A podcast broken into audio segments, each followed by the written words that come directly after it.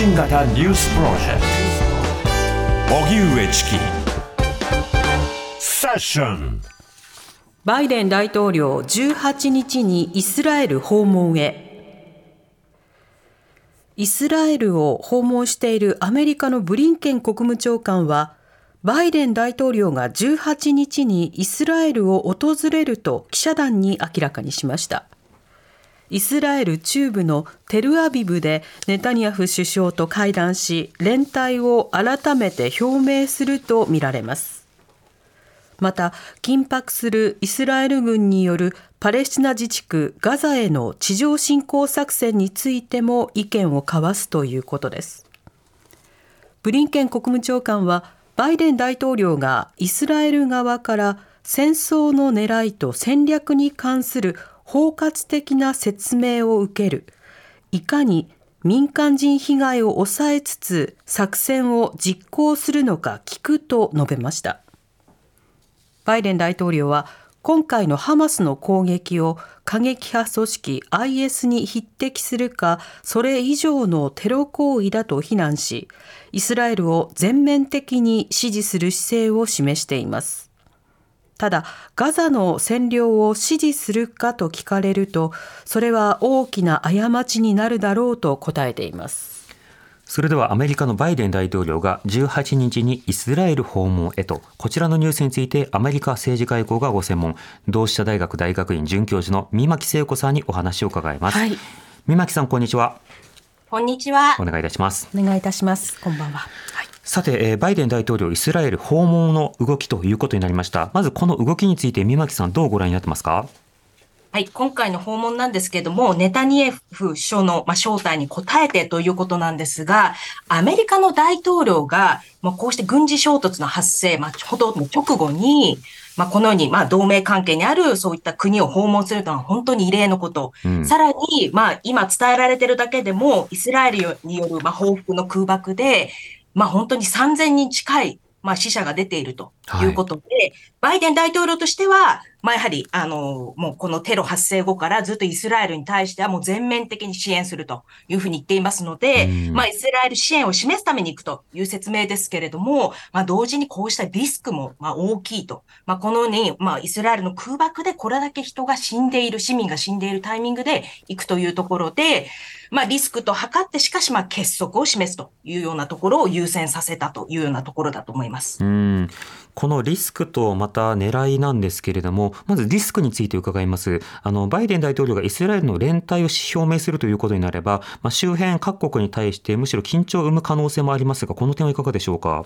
はい、まさにその通りなんですね。他方、まあ、今本当にま世界が本当に固唾を飲んで見守っているところですけれども、イスラエルが、まあ、本当に今にもうすでに準備、地上侵攻の、ガザへの地上侵攻の準備を完了していると。いうようなところで、バイデン政権はすでにこの地上侵攻の意図をイスラエルから伝えられていて、うん、それにはもうゴーサインを出しているんですね。はい、しかし、すでに今イスラエルがやっているこの報復の度合いを見れば、地上侵攻したら本当にどれだけの市民の犠牲が生まれるのかと。いうところで、まあ、これはバイデン政権もかなり懸念することになっています。ですので、このタイミングのまあ、で、イスラエルに行くというのは、一つはやはりまあ結束を示すと。まあ、もう一つは、地上侵攻自体にはゴーサインを出したけれども、まあ、その過程で、まあ、本当にまあ今やっている、まあ、さらにひどくなるような、まあ、市民を大幅に巻き込むのような報復に関してある種のレッドライン的なものを示すのではというふうにも言われています。うんまあ、民間人被害を抑えつつ作戦実行のあり方を聞くというような、まあ、あの方針が定められていますが、ただ民間人被害を抑えつつという発信には、まあ、民間人のある程度の被害は、まあ、許容されてしまうのかという疑問も出てきます。この点いかがでしょうか？本当にそうです。で、まあ今のところすでにバイデン政権軍事支援も開始していますし、もうさらなる軍事支援をあの、もう議論していると。まあそういう予定しているというようなところで、うん、まあしかしもうアメリカ国内、まあ、そして国際的にも、まあアメリカ、まあそのもうスタンドウィズイスラエルでイスラエルを強く支持する、あの支持すると。もちろんあのテロの、テロ事件の犠牲者には誰もが心を痛めていますけれども、まあそうしたハマスというテロ組織が行ったあの、攻撃に対して、これだけパレスチナの市民が巻き込まれる。それに今、チキさんがおっしゃったように、もう市民を巻き込むことを完全に想定した、これ、付帯、付随した被害ではないわけですよね。本当に様々な、まあ、現地の、まあ、情報をいろいろ伝えられているところですけれども、まあ、イスラエルがそういった市民を守ろうとしている、市民をターゲットにしていないという、いうあの、とはとても言えないような攻撃の状況、さらにそうした、あの、軍事攻撃だけではなく、水、エネルギー、食料のまあ、供給をまずは封鎖して、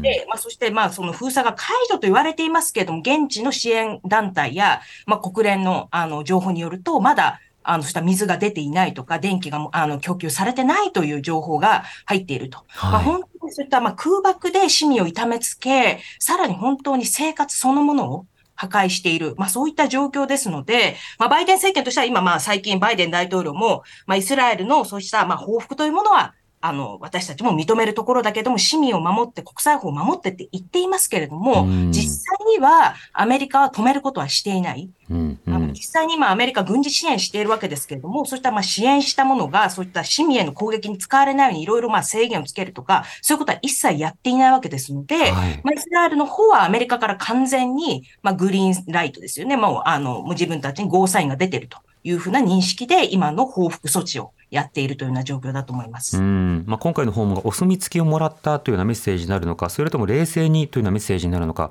そのあたりは具体的な会談の中身を見たいと思いますが、あのそもそも今回の件について、アメリカ国内の世論というのはどう反応しているんでしょうか？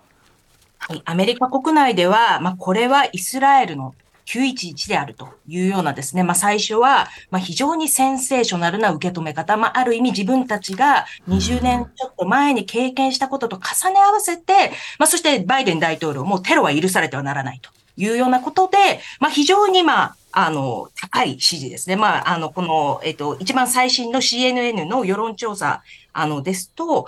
まあ、本当に、まあ、8割、9割の、あの、国民がですね、まあそういった報復は、まあ今こう見てるわけですよね。報復で何が起きてるか、市民の犠牲も見ているわけですけれども、まあ完全に正当化できると回答した人がまあ5割。まあその部分的にという人と含めると7割なんですね。はい、うんこれあの支持している人たちの例えば支持政党などは合わせて分析はされている世論調査なんですか？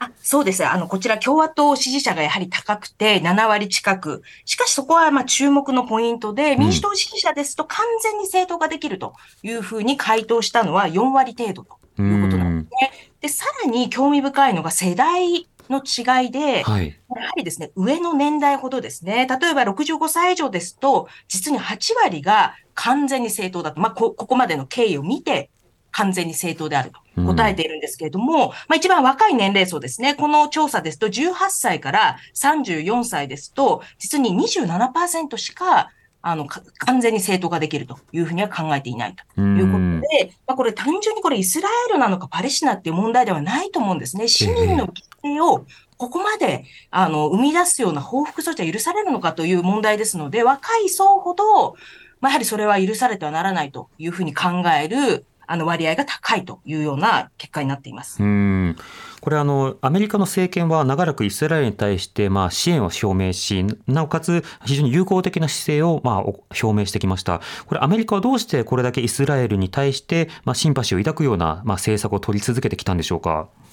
そうですね。長年そのようなですね、まあ、あの、イスラエルとの間にはある、ある、そういった条約的な関係はあの、ないわけなんですけれども、しかし、まあ、最も特別な関係、軍事支援も大量にしてきましたし、おっしゃったようにですね、イスラエルに対する支持は、共和党、民主党、超党派というのがですね、まあ、これまでのアメリカ政治で、まあ、それが完全に揺らいだわけではないんですけれども、昨今民主党のですね、まあ、サンダース議員とか、まあ、そういった進歩派、まあ、左派と呼ばれる人たちが、うんまあ最近ですとイスラエルがやはりパレスチナの人たちにやっていることっていうのは、まああれはアパルトヘイトだというようなですね、まあやはりあのイスラエル支持というものをまあ一方で持ちつつも、そしてネタニヤフ政権、まあイスラエルがだんだんだんだん右寄り極右化しているというようなところで、実はかなりですね、批判を議員の中からも批判が出るようになっていた。それはまだ多数派になっていませんし、議会の構成を動かせるほどにはなってないんですけれども、今回も50名を超える議員が、まずあのテロは、まあ、不当であると。はい。まあ、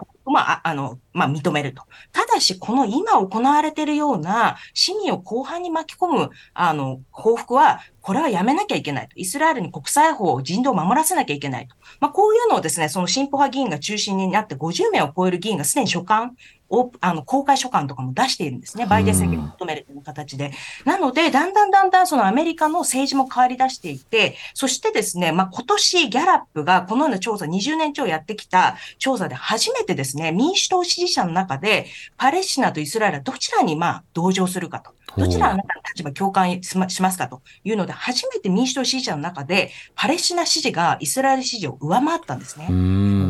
した世論の変化がある中で、まあ、こうしたテロが起きて、まあ、911と重ね合わせて、非常にまあイスラエルを擁護する声も生まれてあいて、それがまあ消えてはいないんですけれども、しかし私たちが今見ている、この市民を後半に巻き込んだ報復措置に関しては、まあ、批判の声がもうかなりそういった、まあ、その民主党左派、さらにはその支持者から高まっていますし、まあ、今後の経緯によっては大きな声になる可能性もあると思いますうんそんなタイミングで大統領選挙も近づいている、そうした中でのバイデン大統領の振る舞いというのは、より一層こう緊張もあるわけですか？非常に難しいですね。まあ、今回これはバイデン政権の中東外交の失敗ではないかと。まあ、早々にですね、トランプ前大統領等もですね、まあ、本当に攻撃しているところで、まあ、バイデンとしては今回のイスラエル訪問というのは、そういった外交上、そもそもバイデンは外交の長い経験を生かして、外交で売りたかった人なんですけれども、まあ、失敗が続いているというようなところで、まあ、挽回したいと。ただ、どう、何が挽回なのかっていうようなところも、そこで本当にイスラエル支持を全面的に打ち出すことが、本当に外交の、まあ、挽回、まあ、そもそも個人的な挽回のためにすることなんか一刻も早く、この報復による犠牲者を止めるっていうことを、本当にバイデンあの大統領には考えてもらいたいというふうに本当に思っています。わかりました。三巻さん、ありがとうございました。ありがとうございました。ありがとうございました。同志社大学大学院准教授の三巻聖子さんにお話を伺いました。荻上チキ